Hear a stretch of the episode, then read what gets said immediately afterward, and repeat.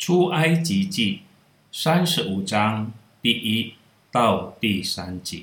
摩西招聚以色列全会众，对他们说：“这是耶和华所吩咐的话，叫你们照着行。六日要做工，第七日乃为圣日，当向耶和华守为安息圣日。凡这日之内做工的，必把他治死。当安息日，不可在你们一切的住处生火。”朋友。神再次命令以色列人守安息日为圣日，这个警告重复的写，表明神希望以色列人真正执行他的命令。本节解释了不要生火，这意味着他们也被要求真正。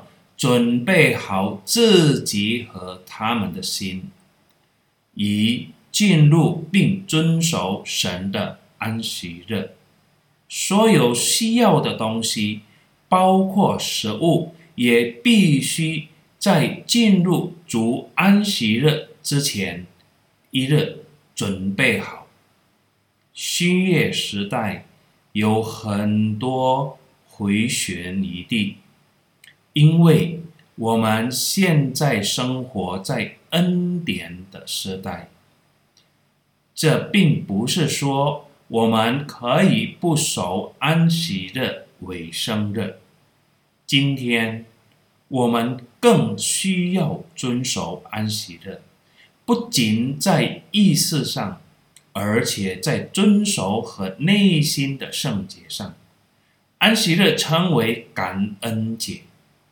因为我们可以进入他的同在，直接享受神，不再在家中进行，而是可以凭着信心与弟兄姐妹一起敬拜神。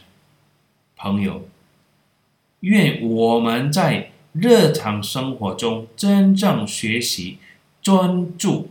并守安息日为生日，因为基督为我们死了，给了我们永恒的保证。